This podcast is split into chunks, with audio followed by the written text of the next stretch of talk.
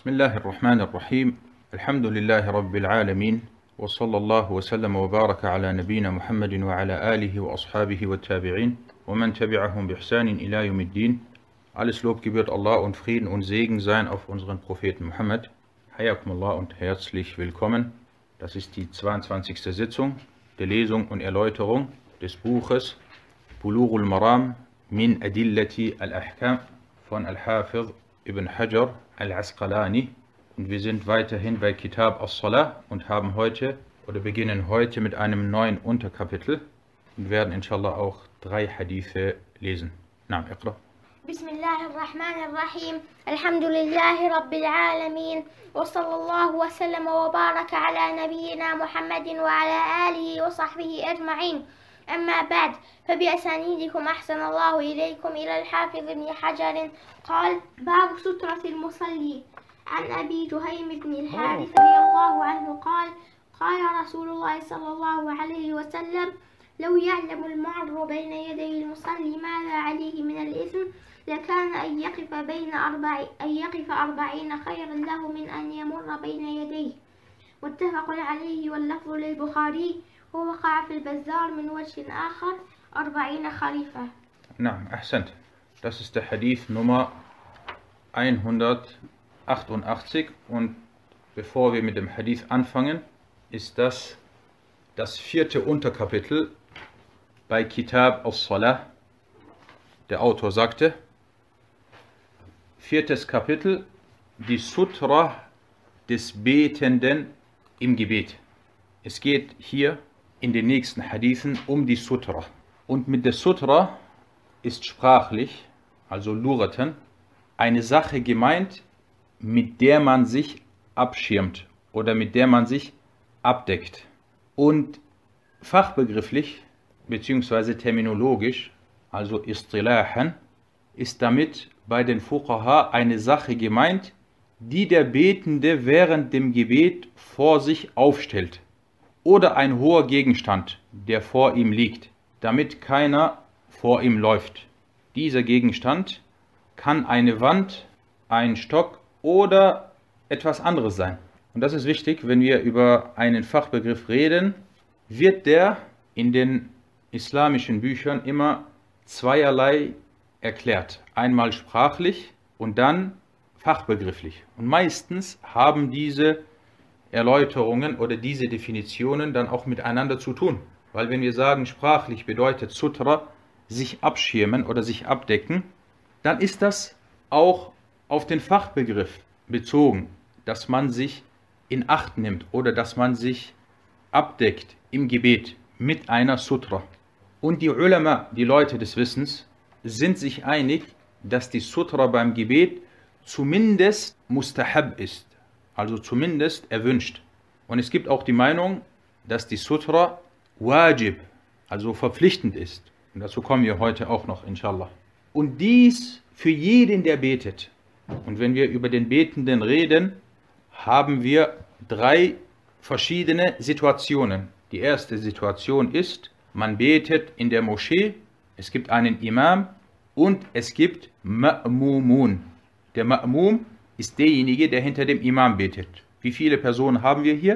Wir haben hier zwei Personen. Einmal den Imam und dann die Leute, die hinter ihm beten. Und dann haben wir die dritte Kategorie, Al-Munfarid. Die Frau, die zum Beispiel zu Hause in, ihrem, in ihrer Kammer betet oder in ihrem Zimmer betet. Sie ist Al-Munfarida, diejenige, die alleine betet. Und in jedem Fall muss es eine Sutra geben oder eine Sutra benutzt werden. Auch wenn man nicht befürchtet, dass jemand während dem Gebet vor einem laufen könnte. Du bist alleine in der Sahara und keiner ist da. Trotzdem sollst du eine Sutra haben. Du bist bei dir zu Hause im Zimmer, trotzdem solltest du eine Sutra haben, wenn du nicht direkt zum Beispiel hinter einem Schrank oder hinter einem Stuhl oder hinter einer Wand betest. Und das ist eine Sunna, eine Sunna, die, eingehalten, die stets eingehalten werden muss. Und eine Sunna Mahjura, also eine Sunna, die in der heutigen Zeit von vielen Leuten nicht umgesetzt wird. Einige Nutzen und Vorteile der Sutra, gehen wir die mal punktweise durch. Das Aufstellen einer Sutra ist die Sunna des Propheten sallallahu alaihi wasallam, weil er stets eine Sutra benutzt hat. Sowohl hinsichtlich seiner Handlung, er hat das gemacht, als auch in Bezug auf seine Aussage. Er hat dazu aufgerufen und dazu angespornt.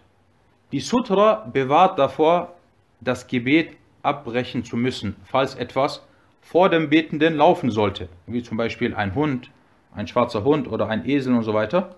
Das würde das Gebet ungültig machen. Drittens, die Sutra bewahrt die Blicke, sodass man im Normalfall nicht auf Sachen schaut, die sich hinter der Sutra befinden. Dies führt eher zur Demut und Konzentration im Gebet. Viertens, die Sutra gibt den anderen Betenden die Möglichkeit, vor dem Betenden bzw. hinter seiner Sutra vorbeizulaufen. Du bist in der Moschee und du hast zum Beispiel eine Wand als Sutra genommen oder einen Stuhl als Sutra genommen, dann die Leute können hinter der Wand oder hinter der, der, dem Stuhl ganz normal vorbeilaufen. Ein weiterer Nutzen ist, die Sutra bewahrt den Vorbeilaufenden davor, in eine Sünde zu fallen, falls dieser vor dem Betenden laufen sollte. Ja, nein, das sind also einige Nutzen für die Sutra. Kommen wir zum ersten Hadith, den wir heute lesen und erläutern werden. Das ist der Hadith Nummer 188. Abu Juhaym ibn al-Harith, möge Allah mit ihm zufrieden sein, berichtete, dass der Gesandte Allahs Allahs Segen und Frieden auf ihm sagte, wenn derjenige, der vor einem Betenden vorbeiläuft, wüsste, was er an Sünde auf sich lädt, wäre es für ihn besser, 40 zu warten, als vor ihm vorbeizulaufen. Muttafaqun alay und der Wortlaut ist von Al-Bukhari. Und bei Al-Bazar von einem anderen Gesichtspunkt aus heißt es 40 Jahre. Es geht also hier in diesem Hadith darum, wie gefährlich es ist, dass man vor einer Person läuft, die betet. Und hier wird erwähnt, es wäre besser 40 zu warten. Was ist mit 40 gemeint? 40 Tage, 40 Monate oder 40 Jahre. Und in dem Wortlaut von Al-Bazar heißt es 40 Jahre. Aber dieser Wortlaut beinhaltet Schwäche und dazu kommen wir inshallah gleich. Fangen wir an mit den Hadith-wissenschaftlichen Nutzen, die wir aus diesem Hadith oder aus dieser Überlieferung entnehmen. Der Überlieferer ist Abu Juhaym, Abdullah ibn al-Harith al-Ansari al-Khazraji. Was bedeutet al-Khazraji al-Ansari? Das bedeutet, er stammt aus der Prophetenstadt Medina. Er gehört zu den Ansar und die Ansar sind die Helfer und die Muslime waren in Mekka sehr wenige. Sie waren nicht viel. Und der Islam war zu Beginn auch nicht weit verbreitet. Nur wenige Menschen haben den, haben den Islam angenommen. Es gibt keine genauen Zahlen, wie viele Muslime es in Mekka gab vor der Hijra. Aber, Wallahu a'lam, und Allah weiß es am besten, es waren vielleicht wenige hundert, die den Islam angenommen haben.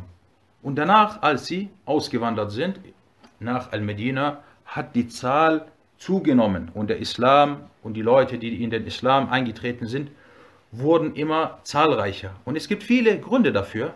Ein Grund dafür ist, dass in Medina die Muslime dann auch zum Islam rufen konnten. In Mekka dagegen waren sie schwach und sie waren unterdrückt und sie waren, sie wurden teilweise vertrieben. Und deswegen heißt es in einem arabischen äh, Shi'r, in einem arabischen Gedicht heißt es: Da'al Mustafa dahran bi Mekka lam yujab وقد لأن منه جانب وخطاب فلما دعا والسيف صلت بكفه له أسلموا واستسلموا وأنابوا Mustafa, also der Prophet sallallahu alaihi wasallam, hat Dahr, hat viele Jahre Da'wah gemacht in Mekka.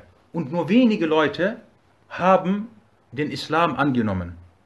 Als er aber dann in Medina zum Islam gerufen hat, فَلَمَّا دَعَى وَالسَّيْفُ صَلْتٌ بِكَفِّهِ Als er dann in Medina gerufen hat zum Islam, während, während As-Sayf, also das Schwert in seiner Hand war, Lahu aslamu wastaslamu wa nabu. Dann die Leute haben in Scharren den Islam angenommen. Und deswegen, wenn man Da'wah machen möchte, bedarf es auch einer gewissen Freiheit und dass man dann auch dazu rufen kann und nicht unterdrückt ist oder schwach ist.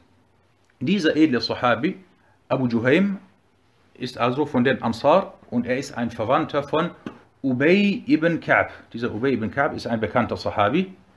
Und insgesamt hat Abu Juhaym zwei Hadithe überliefert. Er verstarb während der Khilafa von Muawiyah radiyallahu anhum ajma'in. Dieser Hadith ist authentisch, da er von Al-Bukhari und Muslim überliefert wurde. Und das ist die Regel, wenn ein Hadith von Al-Bukhari oder Muslim überliefert wurde, dann ist er sahih, dann ist er authentisch. Und lasst euch hierbei niemals von irgendjemandem durcheinander bringen, der dann versucht, auf eine Art und Weise Hadithe, die in diesen beiden Sahih-Werken sind, die Leute zum Zweifel zu bringen. Und deswegen sagte auch As-Sijzi, Abu Nasr As-Sijzi, Al-Hafir, der im Jahr 444 nach der Hijra gestorben ist, er sagte, wenn jemand sagt, ich schwöre, er schwört bei den Hadithen in Al-Bukhari und Muslim, dass sie alle sahih sind und sollten sie nicht alle sahih sein, ist seine Frau geschieden. Dann hat er gesagt, seine Frau ist nicht geschieden. Wenn er diesen Schwur macht, er sagt, ich schwöre bei Allah, wenn nicht alle Hadithe in Sahih al-Bukhari und Sahih Muslim authentisch sein sollten, dann ist meine Frau geschieden. Er sagte, seine Frau ist nicht geschieden, weil dieser Schwur richtig ist. Der Zusatz von Al-Bazar, dieser ist nicht authentisch. Dieser Hadith wurde auf jeden Fall von Al-Bukhari, Muslim, At-Tirmidhi und Ashab As-Sunan und auch anderen überliefert. Er wurde über den Überlieferungsweg von Malik, Imam Malik, dieser über Abu Nadr, dieser über Busr ibn Sa'id und dieser über Abu Juhaym ibn al-Harith überliefert. Al-Bukhari fügte noch hinzu bei seiner Überlieferung, dass Abu, Abu Nadr sagte, ich weiß nicht, ob er sagte 40 Tage oder 40 Monate oder 40 Jahre. Also der Überlieferer war sich hierbei bei der Zahl 40 nicht sicher. Der Wortlaut an Sünde, dieses an Sünde, dieser ist weder bei Al-Bukhari noch bei Muslim. Jedoch führte Al-Bukhari folgende Kapitelüberschrift an. Er sagte, Babun, die, also Kapitel, die Sünde desjenigen, der vor dem Betenden vorbeiläuft. Deswegen wird gesagt, der Fiqh von Imam al-Bukhari ist in seinen Tabuibat, ist in seinen Kapitelüberschriften. Was entnimmt man aus, dieser, aus diesem Tabuib? Er sagte, die Sünde desjenigen, der vor dem Betenden vorbeiläuft. Wenn ihr das lest, was verstehen wir? Und schaut al-Bukhari, subhanallah, das ist seine Vorgehensweise, er hält sich kurz. Aber dieses, diese kurzen Sätze sind, sind wichtig. Und daraus entnimmt man, wie gesagt, seinen, seinen Fiqh. Was sagt ihr jetzt? Was möchte er damit sagen? Die Sünde desjenigen, der vor dem Betenden vorbeiläuft.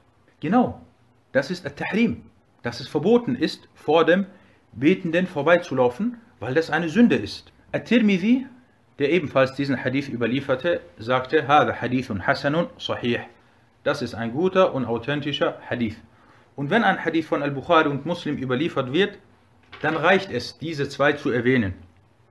Und man muss das nicht so machen, wie ich das mache, dass ich dann noch zusätzlich erwähne, dass auch Al-Tirmidhi ihn überliefert hat. Aber ich mache das mit Absicht, weil wir später dann auf die Worte von Al-Tirmidhi zurückgehen, da er über den Fiqh des Hadith im Anschluss nach der Überlieferung des Hadith spricht. Der Zusatz von Al-Bazar ist schwach da der Überlieferer Sufyan ibn Uyayna hier bei Malik widersprochen hat. Jetzt wird sich jemand fragen, was ist die Einstufung von Sufyan ibn Uyayna? Wenn wir über Sufyan ibn Uyayna, Abu Muhammad al-Hilali sprechen, was wissen wir über ihn? Sufyan ibn Uyayna ist Imam. Er ist Imam und Faqih. Er gehört zu den großen A'imma. Und er überliefert jetzt einen Hadith, und wir sagen, diese Kette von ihm ist nicht authentisch. Oder die immer sagen das. Die Gelehrten sagen das. Wie kann das sein? Schaut, was der Grund ist. Wir haben jetzt die Überlieferung von Imam Malik. Und wir haben auf der anderen Seite Sufyan ibn Uyayna. Imam Malik überliefert den Hadith ohne 40 Jahre, ohne Arba'ina Khalifa, ohne das zu erwähnen. Sufyan ibn Uyayna, in seiner Überlieferung heißt es 40 Jahre. Wir sagen, okay, Imam gegen Imam. Imam Malik ist Imam und Sufyan ibn Uyayna ist Imam. Aber aufgepasst, die Illa hier bei diesem Hadith ist natürlich nicht bei Sufyan ibn Uyayna, sondern bei demjenigen, der über ihn überliefert. Aber wir nehmen seine Riwaya. Jetzt kommt ein anderer Imam ins Spiel. Sein Name ist Sufyan al-Thawri. Und Sufyan al-Thawri geht auf die Seite von Malik. Wir haben jetzt Malik, ein Imam, Sufyan al-Thawri, ein Imam. Und gegenüber von ihnen ist Sufyan ibn Uyayna. Jetzt sieht die ganze Sache etwas anders aus. Jetzt könnte man sagen, die Überlieferung oder dieser Wortlaut von Ibn Uyayna, wie haben wir das genannt bei Mustalah al-Hadith? Wenn ein Vertrauenswürdiger einen Hadith überliefert, aber er widerspricht anderen hierbei. Genau, das ist hier, könnte man sagen, Shav. Wir nehmen noch mehrere andere Punkte dazu. Wir haben jetzt Malik, Sufyan al-Thawri, wir haben Al-Bukhari und Muslim. Al-Bukhari und Muslim haben die Ziyada mit 40 Jahren nicht erwähnt. Ihr seht, jetzt wird es immer mehr. Von daher sagt man, diese Ziyada, auch wenn sie von Sufyan ibn Uyayna überliefert wurde, ist oder widerspricht den anderen stärkeren Überlieferungen. Was entnehmen wir aus so einer Sache? Das ist jetzt, wir machen ja immer Theorie. Und manchmal, wenn wir jetzt diese Praxis haben, profitieren wir davon, indem wir sagen, es ist nicht ausreichend, so wie es manche machen, sich nur eine Überlieferungskette anzuschauen. Du kannst jetzt nicht kommen und du nimmst die Überlieferungskette von Sufyan ibn Uyayna. Wenn jeder Schüler, wenn er sich diese Kette anschauen würde, er würde sagen, diese Kette ist, diese Kette ist sahih, sie ist richtig, sie ist authentisch. Aber er muss auch noch die anderen Riwayat bringen, die es dazu gibt, zu dem gleichen Hadith gibt. Erst dann wird dem Schüler die Sache klar und deutlich. Und äh, das ist das Schwierige und das ist das, was früher die immer gemacht haben. Und deswegen hat zum Beispiel Ali ibn al-Medini gesagt, ich kann erst dann über einen Hadith reden, wenn ich ihn aus allen Awjuh, also aus allen Überlieferungswegen betrachtet habe. Dann erst kann ich sagen, dieser Hadith ist gut. Das ist wie zum Beispiel, jemand stellt sich vor ein Haus hin. Du bist vor einem Haus, vor der Eingang, äh, du stellst dich auf eine Seite hin und du siehst, mashallah, schönes Haus. Die Wände sind alle sauber. Das reicht nicht. Er muss dann noch nach hinten gehen und sich das Haus von der Seite rechts, von der Seite links und von hinten anschauen. Weil es kann sein, vorne ist das Haus schön sauber, hinten ist das Haus beschädigt. Und so ist es auch bei den Ketten und bei den Hadith, dass man sie aus allen Überlieferungswegen betrachten muss. Also, wenn Malik und Athodi sich bei einer Überlieferung einig sind, dann wird dieser Überlieferung Vorrang gegeben und sie wird als richtig angesehen. Was die Schwäche dieses Zusatzes bestätigt, ist, dass Al-Bukhari und Muslim ihn nicht überliefert haben. Und unser Sheikh Sheikh Abdullah Sa'ad sagte, der Zusatz von Al-Bazar ist schwach. Kommen wir zu den fiqh-wissenschaftlichen Nutzen, die wir aus dieser Überlieferung entnehmen. Erstens, der Betende, Al-Musalli, steht vor Allah, erhaben ist er, und ruft ihn an. Und ihn also diesen Betenden zu belästigen oder durcheinander zu bringen, indem man vor ihm läuft, ist eine Sünde. Und das ist verboten. Das ist unter anderem die Ansicht der Hanabila. Die Hanabila sagten, das ist haram. Ibn Hazm überlieferte sogar den Ijma', den Konsens der Gelehrten, dass alle gesagt haben, das ist haram. At-Tirmidhi sagte, nachdem er diesen Hadith überlieferte, und die Leute des Wissens handeln danach. Sie sahen es als verpönt an, vor dem Betenden vorbeizulaufen. Jedoch waren sie der Ansicht, dass dies das Gebet nicht abbricht. Was hier At-Tirmidhi erwähnt, ist sehr wichtig. Erstens, er sagte, und die Leute des Wissens handeln danach. Tirmidhi hat verschiedene Art und Weisen. Er, er fängt immer so an. Entweder er sagt, وَهَذَا قَوْلُ أَهْلِ الْعِلْمِ Oder er sagt, وَهَذَا قَوْلُ بَعْضِ أَهْلِ الْعِلْمِ Das ist die Ansicht mancher Leute des Wissens. Hier, er hat gesagt, das ist die Ansicht der Leute des Wissens. Hat er einen Khilaf erwähnt oder hat er ihn nicht erwähnt? Hat er gesagt, es gibt hier eine Unstimmigkeit? Genau, keinen. Und At-Tirmidhi, rahimahullah, seine Jami' ist eine der Masadir, eine der Quellen für Al-Ijma'at. Wenn du zum Beispiel wissen möchtest, ob es bei einer Sache Ijma' gibt, Konsens oder nicht, dann gibt es hierfür bestimmte Bücher, die darüber sprechen. Eines dieser Bücher ist Al-Jami' von At-Tirmidhi, sehr, sehr wichtig. Wenn er sagt, وَقَالَ بَعْضُ أَهْلِ الْعِلْمِ und manche Leute des Wissens haben gesagt, dann musst du automatisch dir vor Augen halten, es gibt hierbei Khilaf. Abgesehen davon, ob der Khilaf stark oder schwach ist. Wenn er keinen Khilaf erwähnt, wie hier in diesem Fall, dann meint er, die Leute des Wissens sind sich einig. Ein weiterer Punkt. Er sagte, وَكَرِهُ und sie sahen es als verpönt, als makruh an, vor dem Betenden vorbeizulaufen. Was ist mit makruh gemeint? Und das ist eine wichtige Thematik, dass man die Mustalahat, die Fachbegriffe der früheren A'imma nicht mit den Fachbegriffen der späteren vertauscht. Al-Hadith al-Hassan ist bei At-Tirmidhi etwas ganz anderes als Al-Hassan bei den späteren. Al-Karahiyah, wenn Sie sagen Makruh, ist bei den früheren oft, nicht immer, aber oft etwas anderes als bei den späteren. Die späteren sagen Makruh, ma yuthabu tarikuhu wala yu'aqabu fa'iluhu. Sie sagen, Makruh ist eine Sache, wenn du es machst oder wenn du es unterlässt, dann wirst du dafür belohnt. Wenn du es machst, wirst du, wirst du nicht dafür bestraft. Und dann kommen sie und sagen, das ist Makruh, Rauchen ist Makruh, es ist nicht, egal, keine Sünde. Khaza, Haarschnitt ist nur Makruh, kein Problem. Isbal ist Makruh. So gehen sie vor. Und wir müssen uns vor Augen halten, dass es hier einen Unterschied gibt. Und deswegen sagte Ash-Sharih von Jami' al-Tirmidhi, der indische Hadith-Gelehrte Al-Mubarak Furi, er sagte, mit verpönt, also Makruh, ist bei At-Tirmidhi das Verbot gemeint.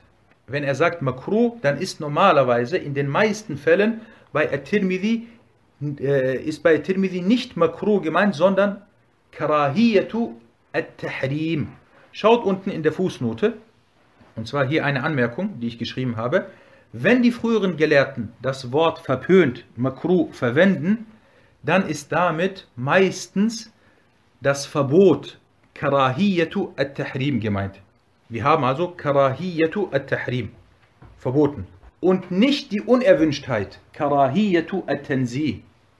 Sie sagen, es gibt zwei Arten von Karahiyya. Karahiyatu at-Tahrim, haram. Karahiyatu at-Tanzih, makruh. Das äh, müssen wir uns merken. Und wer auf diese Sache eingegangen ist, unter anderem ist Ibn al-Qayyim in seinem Buch I'lam al-Muwaqqi'in bzw. A'lam al-Muwaqqi'in. Es gibt Unterschiede, wie der richtige Name ist. Er ist am Ende des Buches, oder nicht am Ende, in der Mitte des Buches hat er ein Kapitel angeführt, wo er Aussagen von den Imamen genommen hat, von Abu Hanifa, Ash-Shafi'i, Malik, Ahmad und so weiter wo sie über eine Sache sagen, makruh, aber sie meinen damit haram. Und dann bringt er Beweise. Er sagt hier, in diesem Fall sagt er, Makruh, an einer anderen Stelle hat er verdeutlicht, was er damit meint. Dass er damit Haram meint. Und vielleicht macht sich einer der, der Geschwister irgendwann mal an, an die Arbeit oder an dieses Buch ran. Es ist ein kleines Kapitel, vielleicht eine halbe Seite, und versucht vielleicht dieses zu übersetzen, weil diese Beispiele, die Ibn al-Qayyim dort genannt hat, sind sehr nützlich. Wenn man das vor Augen hat und das studiert hat, dann kommt man hierbei nicht mehr durcheinander und weiß, wie man bei dem Wort Karahir oder Makruh vorgeht, weil das eine Sache ist, die wird in der, in der, bei den späteren und auch in der heutigen Zeit teilweise falsch verstanden von manchen Leuten.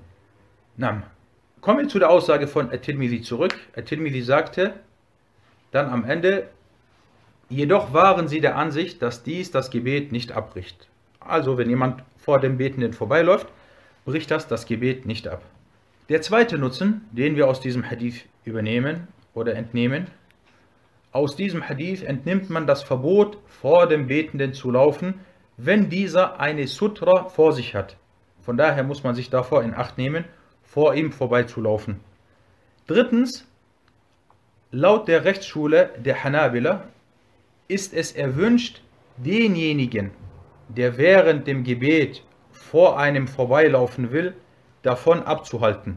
In der anderen Überlieferung der Hanabila heißt es sogar, dass es verpflichtend ist, ihn davon abzuhalten. Du bist im Gebet, du hast vor dir eine Sutra und dann möchte jemand vor, vorbeilaufen.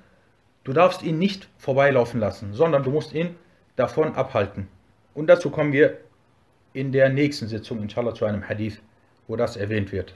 Der vierte Nutzen, diese Regel ist allgemein und gilt auch dann, wenn man in Mekka in der Haram-Moschee betet. Deswegen führte Al-Bukhari folgende Kapitelüberschrift an, eine neue Tabuib von Al-Bukhari. Er sagte, Babun as-Sutratu fi Mekka wa ghayriha. Kapitel, die Sutra in Mekka und woanders.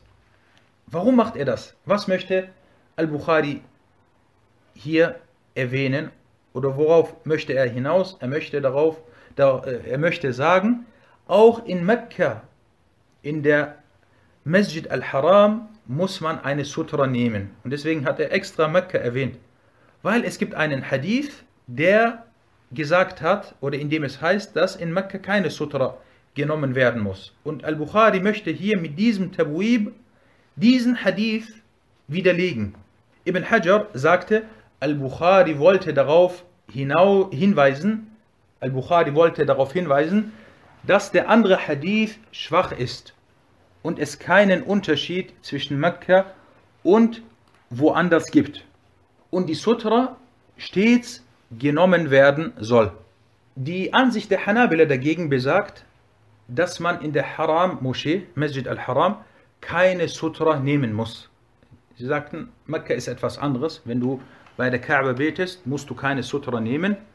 Und diese Ansicht war auch Ibn Taymiyyah und Sheikh Muhammad ibn Ibrahim Ali Sheikh, der frühere Mufti Saudi-Arabiens, sagte, er, also der Prophet, Allah Segen und Frieden auf ihm, pflegte zu beten, während diejenigen, die den Tawaf machten, vor ihm vorbeiliefen.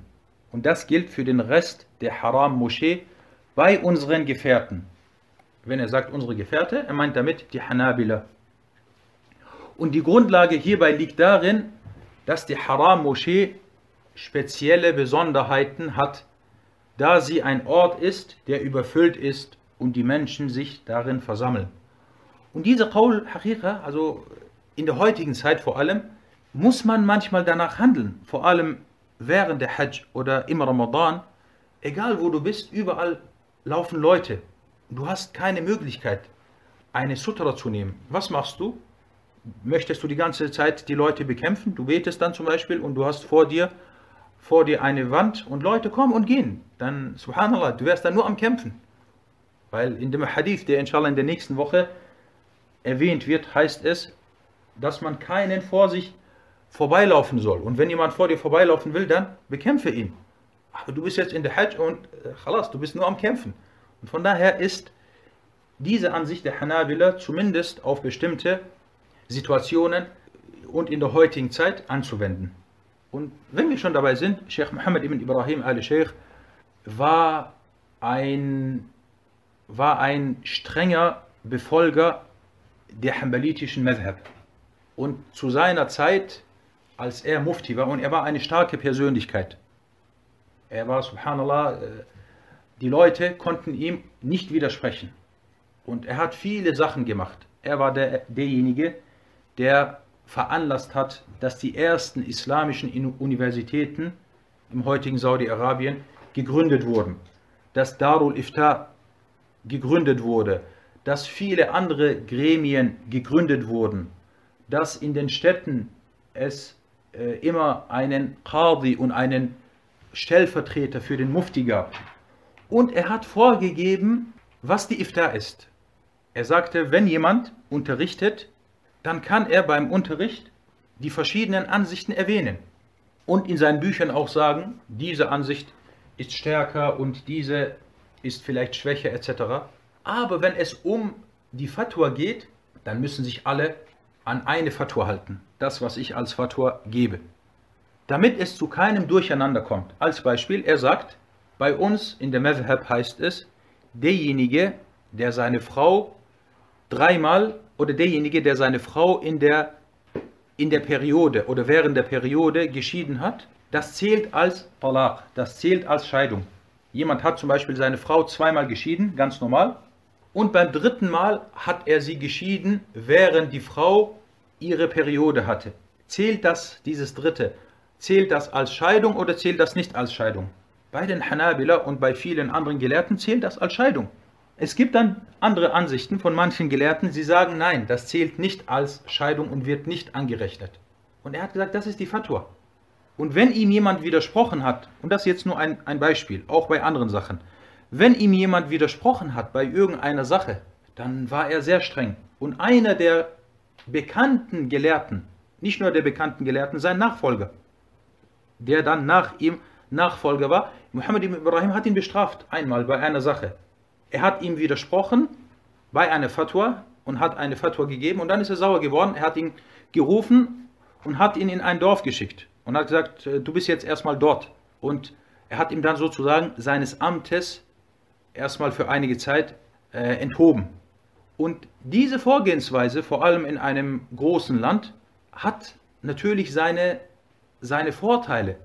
Eines der Vorteile ist, dass es keine Fauder gibt, dass es kein Durcheinander gibt. Das ist die Fatwa, danach halten wir uns.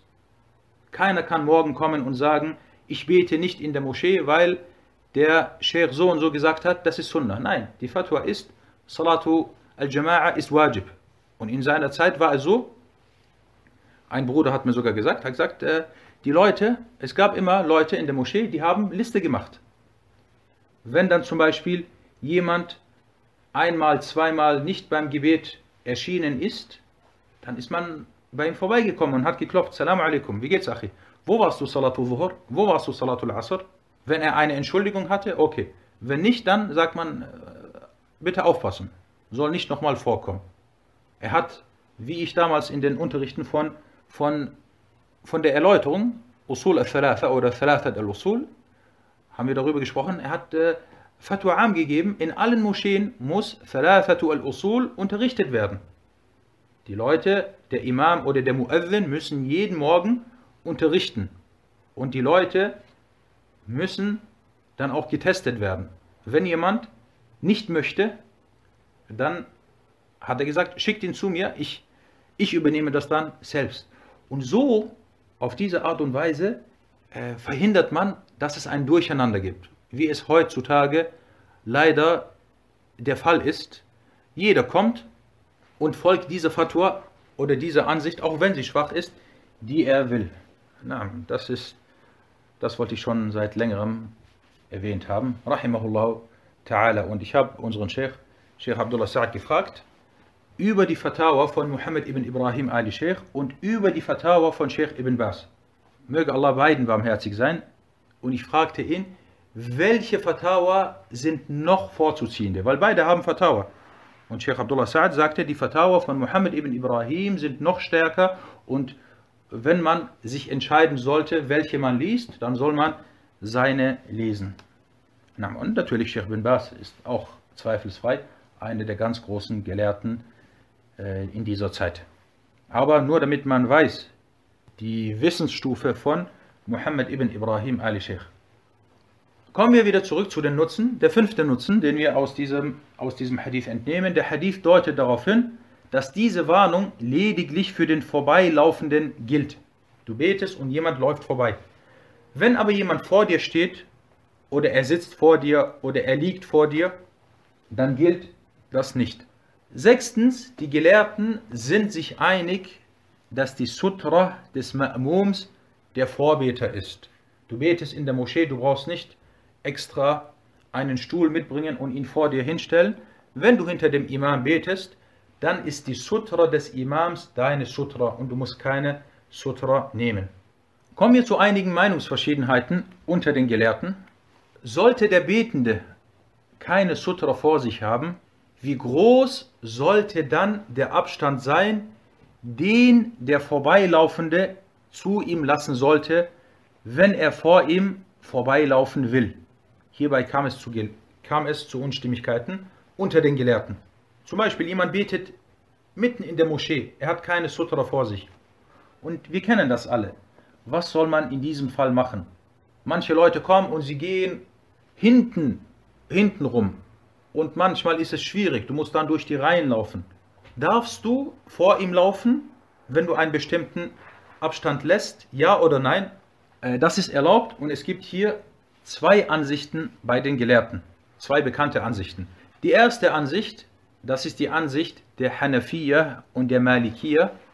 Sie besagt, dass es verboten ist, an der Stelle vorbeizulaufen, die zwischen oder die ab der Stelle seiner Füße bis zu der Stelle seiner Niederwerfung ist. Zum Beispiel, der, er steht jetzt und die Stelle, wo er Sujud machen wird, ist ungefähr einen Meter vor sich.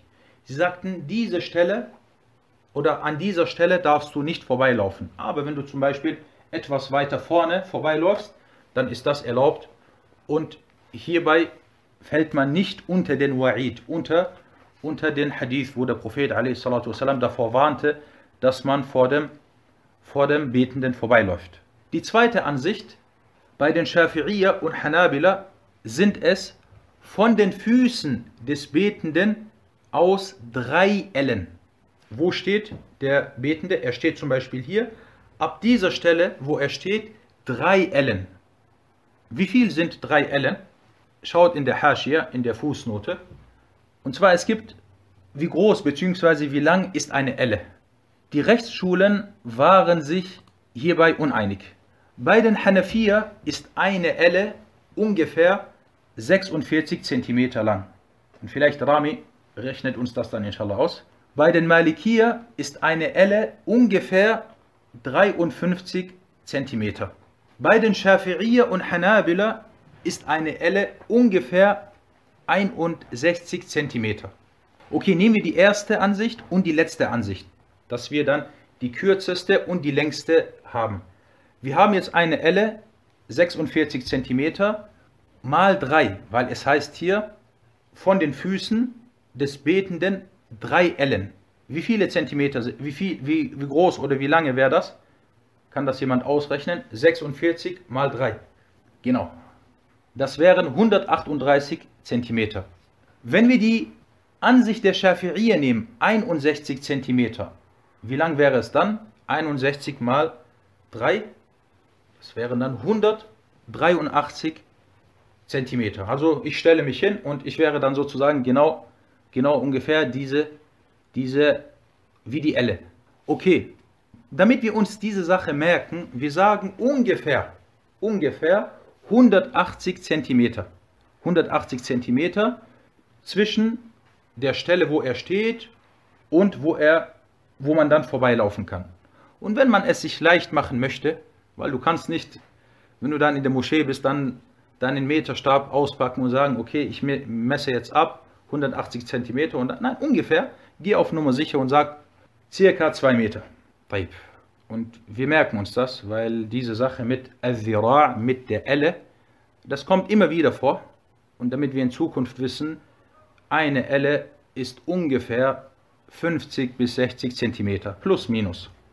Ein zusätzlicher Nutzen, es ist erwünscht, dass man sich seiner Sutra nähert, auf das zwischen dem Betenden und der Sutra nur der Platz ist, an dem er sich niederwirft. Zum Beispiel, du betest zu Hause vor, einem, vor einer Wand, dann stell dich so hin, dass zwischen dir und der Wand nur der Platz ist, wo du dich dann später niederwerfen wirst. Also ungefähr ein Meter oder eineinhalb Meter sollten zwischen dir und der Sutra sein. Plus, minus. نعم das soweit zu diesem Hadith. Kommen wir zum nächsten Hadith. نعم اقرأ. قال المصنف وعن عائشة رضي الله عنها قالت سئل رسول الله صلى الله عليه وسلم في غزوة تبوك عن سترة المصلي فقال مثل مؤخرة الرحل أخرجه مسلم نعم أحسنت. Das ist der Hadith 189. Aisha, möge Allah mit ihr zufrieden sein, berichtete, dass der Gesandte Allahs, Allahs Segen und Frieden auf ihm, bei der Schlacht von Tabuk über die Sutra des Betenden befragt wurde. Hierauf antwortete er, wie die Rückseite des Kamelsattels, überliefert von Muslim. Es geht hier um die Höhe der Sutra. Wir haben jetzt eine Sutra. Wie hoch sollte die Sutra im Normalfall sein? Reicht es, dass du zum Beispiel einen kleinen Stein nimmst oder musst du etwas nehmen, was etwas höher ist? Und wir werden, inshallah, das auch später ungefähr in Zentimetern äh, berechnen. Wir haben hier Aisha, radiallahu anha, die Sahabiya, die zu den Sahaba gehört, zu den vier Sahaba gehört, die mehr als 4000 Hadithe, die mehr als 2000 Hadithe überliefert haben. Und dieser Hadith ist authentisch, da er von Muslim überliefert wurde. Und er wurde auch noch von An-Nasa'i überliefert. Dieser Hadith wurde über den Überlieferungsweg von Abul Aswad, dieser über Urwa und dieser über Aisha überliefert. Aisha ist die Tante von Urwa. Und Aisha hat Urwa bei sich erzogen. Urwa war oft bei Aisha radiallahu anha und sie hat die Erziehung von ihm übernommen. Kommen wir zu den viertwissenschaftlichen Nutzen aus dieser Überlieferung. Und zwar, es heißt hier, bei der Schlacht von Tabuk. Und die Schlacht von Tabuk, zunächst einmal Tabuk ist eine Stadt, die circa 680 Kilometer nördlich von Al-Medina liegt. Im äußersten Norden der arabischen Halbinsel. Also nach Tabuk beginnt schon Biladu al-Sham. Die Schlacht von Tabuk fand im 9. Jahr nach der Hijra statt. Und die Schlacht sollte zwischen den Muslimen und zwischen den Rom, zwischen den Oströmern stattfinden. Aber die Armee der Römer löste sich auf. Kurz vor der Schlacht haben sie Angst bekommen und Allah hat Ru'b, hat also Furcht in ihre Herzen gebracht oder geschossen, obwohl sie 40.000 Männer waren, eine große Armee. Und dann sind sie abgehauen. Und sie haben Tabuk, und Tabuk war damals in ihrer Herrschaft. Sie haben dann Tabuk und die Gegend um Tabuk zurückgelassen und das Gebiet wurde dann von den Muslimen eingenommen, ohne dass sie kämpfen mussten. An-Nawawi sagte über das Wort, was in diesem Hadith erwähnt wird, Mu'akhiratir Rahel, die Rückseite des Kamelsattels. Er sagte, dass dies ungefähr zwei Drittel einer Elle hoch ist. Weil wir, der Prophet والسلام, sagte, wenn du betest, sollst du eine Sutra vor dir haben, die ungefähr so hoch ist wie die Rückseite eines Kamelsattels. Und An-Nawawi sagte, das sind ungefähr zwei Drittel einer Elle. Wir können jetzt wieder zurückgehen zu der Elle, zu den verschiedenen Ansichten. Bei den Hanafier sind es 46 cm. Was ist zwei Drittel von 46? Wer kann das ausrechnen? Das sind ungefähr 15,3 cm. Nein, Afwan, das sind ungefähr 30,6 cm. 30,6 cm. Nehmen wir 61 cm, 2 Drittel von 61 wären ungefähr 40,3 Zentimeter. Also man kann sagen, plus minus, wie ich das hier geschrieben habe, die Elle oder zwei Drittel oder die Muakhirat al-Rahl sollte ungefähr 30 bis 40 Zentimeter hoch sein. Also so hoch sollte die Sutra mindestens sein. Und das, was manche machen, sie nehmen einen kleinen Stock oder sie nehmen ein Glas, das ist nicht hoch genug. Wenn du die Möglichkeit hast, etwas zu nehmen, was höher ist, dann sollte es mindestens 30 bis 40 Zentimeter hoch sein. Der dritte Nutzen aus diesem Hadith entnehmen wir, wie hoch die Sutra mindestens sein sollte, also wie die Rückseite des Kamelsattels. Viertens, sollte der Betende keinen Gegenstand in dieser Größe vorfinden, dann soll er zumindest einen anderen Gegenstand nehmen, wie zum Beispiel einen Stock. Und das wird im nächsten Hadith dann inshallah kommen. Fünftens, sollte man auch keinen anderen kleineren Gegenstand vorfinden, dann zeichnet man einen Strich vor sich, wenn man zum Beispiel im Freien beten sollte. Und auch dazu folgt inshallah in der nächsten oder in der übernächsten Sitzung kommt ein Hadith. Sechstens, die Sutra sollte stets genommen werden. Selbst wenn man im Freien oder auf der Reise ist. Und diese Sunna sollte nicht oder niemals vernachlässigt werden. Na, das soweit zu diesem Hadith. Kommen wir zum dritten und heute letzten Hadith. اقرأ. قال المصنف وعن سبرة بن معبد الجهني أعد أعد أعد ليس سبرة سبرة وعن سبرة بن معبد الجهني رضي الله عنه قال قال رسول الله صلى الله عليه وسلم ليستتر أحدكم في صلاته ولو بسهم أخرجه الحاكم في صلاته ولا في الصلاة في صلاته في صلاته طيب عندي في الصلاة هنا في النسخة Das ist der Hadith Nummer 190. Sabra ibn Ma'bad al-Juhani, möge Allah mit ihm zufrieden sein, berichtete, dass der Gesandte Allahs, Allahs Segen und Frieden auf ihm sagte, ein jeder von euch soll im Gebet eine Sutra benutzen, auch wenn es ein Pfeil ist, auch wenn es nur ein Pfeil ist. Überliefert von Al-Hakim. Kommen wir zu den Hadith-wissenschaftlichen Nutzen, die wir aus dieser Überlieferung entnehmen. Zunächst einmal, wir haben hier Sabrah ibn Ma'bad al-Juhani, dieser edle Sahaba, Abu Thurayyah. Er ist vom bekannten Stamm Juhayna und das ist einer der arabischen Stämme, die vor allem im Süden der arabischen Halbinsel ansässig waren. Und diese Juhayna gibt es heute auch in Ägypten und im Irak und ich glaube auch in Bilad al-Sham und vor allem in Hijaz, in Al-Hijaz. Medina, Mekka gibt es diese, haben sich diese Stämme niedergelassen.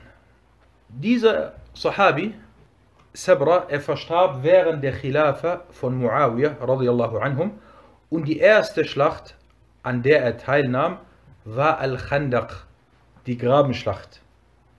Und Khandaq war, glaube ich, im fünften Jahr nach der Hijra.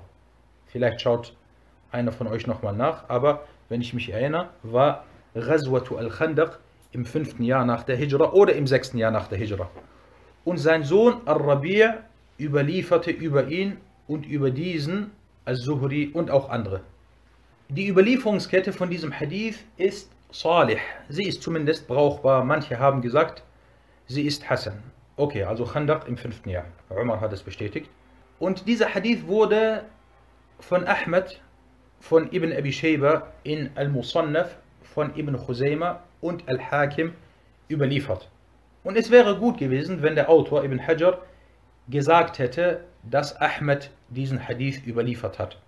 Er wurde über den Überlieferungsweg von Abdul Malik ibn Rabi' ibn Sabra dieser über seinen Vater und dieser über seinen Großvater überliefert. Was haben wir hier für eine Kette? Wir haben hier eine Familienkette. Und das kommt oft vor. An Amr ibn Shu'aib, an Abihi, an Jaddihi. Oder an Bahs ibn al-Hakim, an Abihi, an Jaddihi. Solche Ketten gibt es oft, dass der, dass der Groß, dass der Enkel über seinen Vater und dann über seinen Großvater überliefert, wie hier in diesem Fall. Was diesen Abdul Malik ibn Rabi' ibn Sabra angeht, so ist er nicht sehr stark. Und er und seine Kette über seinen Vater und über seinen Großvater wurden von Yahya ibn Ma'in als schwach eingestuft. Jetzt kommt aber jemand, jetzt kommt Musahim und er sagt, ja, aber Muslim hat doch einen Hadith in seinem Sahih-Werk über Abdul Malik ibn Rabi' überliefert. Wie kannst du sagen, dass dieser Abdul Malik nicht stark ist, wo doch Muslim ihn angeführt hat? Wir sagen, erstens, Muslim hat nur einen Hadith über ihn überliefert, über diesen Abdul Malik. Zweitens, diesen einen Hadith, den er über ihn überliefert hat, hat er nicht muhtajjan bihi. Er hat ihn nicht als Beweis angeführt, sondern als Mutaba'a. Was bedeutet Mutaba'a? Muslim hat ein, zwei Hadithe, die stark sind von der Überlieferungskette und von vertrauenswürdigen Leuten überliefert wurden. Dann hat er diesen Hadith überliefert und er ist dann gekommen und hat zusätzlich einen Hadith über Abdul Malik ibn Rabi' überliefert. Dieser Abdul Malik ibn Rabi' ist in diesem Fall, seine Überlieferung ist eine Mutaba'a, also nebenbei eine zusätzliche Stärkung. Und das müssen wir uns auch merken, dass Muslim, vor allem Muslim, so manchmal vorgeht. Und von daher muss man zwischen den Hadithen von Muslim überliefern, die er am Anfang eines Kapitels überliefert und die, die dann am Ende des Kapitels kommen. Weil die, die am Ende des Kapitels kommen, sind manchmal Mutaba'at. Al-Ijli stufte ihn, diesen Abdul Malik ibn Rabi' als Fiqh, als vertrauenswürdig ein. Aber eine Anmerkung, seht ihr in der Fußnote, Al-Ijli ist etwas locker bei der Einstufung von Überlieferern. Das nennt man Mutasahil. Und was die A'imma angeht, so kann man sie grob in drei Kategorien aufteilen. Es gibt die Mutashaddidun, diejenigen, die streng sind, die sehr streng sind, wie zum Beispiel Abu Hatim al-Razi und Abu Zur'a. Abu Hatim al-Razi sagt über Imam al-Shafi'i Saduq. Subhanallah. Als Beispiel. Und dann gibt es die Mutasahilun, die etwas lockerer sind. Und dann gibt es die, die in der Mitte sind. Zu den Mutasahilun zählt unter anderem Al-Ijli und Al-Hakim und so weiter. Ibn Khuzayma stufte diesen Hadith als authentisch ein, da er ihn in seinem Sahih-Werk überlieferte und ebenfalls Al-Hakim und Sheikh Abdullah Sa'ad sagte, diese Überlieferungskette ist salih, sie ist brauchbar. Kommen wir zu den fiqh-wissenschaftlichen Nutzen aus dieser Überlieferung. Erstens, auch dieser Hadith beweist, dass es erwünscht ist, eine Sutra beim Gebet zu benutzen. Zweitens, die Sutra sollte mindestens oder zumindest so hoch wie die Rückseite des Kamelsattels sein. Darüber haben wir gesprochen. Falls dies nicht möglich ist, dann sollte ein Pfeil benutzt werden. Wir haben zum Beispiel einen Stuhl oder die Rückseite eines Kamelsattels. Das ist sowohl hoch als auch breit. Gut, wir haben nicht diese Möglichkeit. Ich habe nur einen Stock. Dann kann ich diesen Stock benutzen. Drittens, aus dem Hadith könnte man oder könnte entnommen werden, dass man erst dann einen Pfeil benutzen soll, wenn man nicht einen Gegenstand vorfindet, der zumindest wie die Rückseite des Kamelsattels ist. Du bist zum Beispiel in der Wüste und du kannst hinter einem großen Stein beten, einen Felsen, hinter einem großen Felsen beten oder hinter einem, hinter einem dünnen Stock. Dann sollte zuerst, wenn es geht, das eine vorgezogen werden. Viertens, der Hadith weist darauf hin, dass die Sutra auch sehr dünn sein kann und dies beachtet werden sollte und nicht unbedingt die Breite. Also wichtig ist bei der Sutra die Höhe und nicht die Breite. Und der fünfte und letzte Nutzen, dieser Hadith kann als Beweis genommen werden, dass die Sutra des Betenden verpflichtend ist.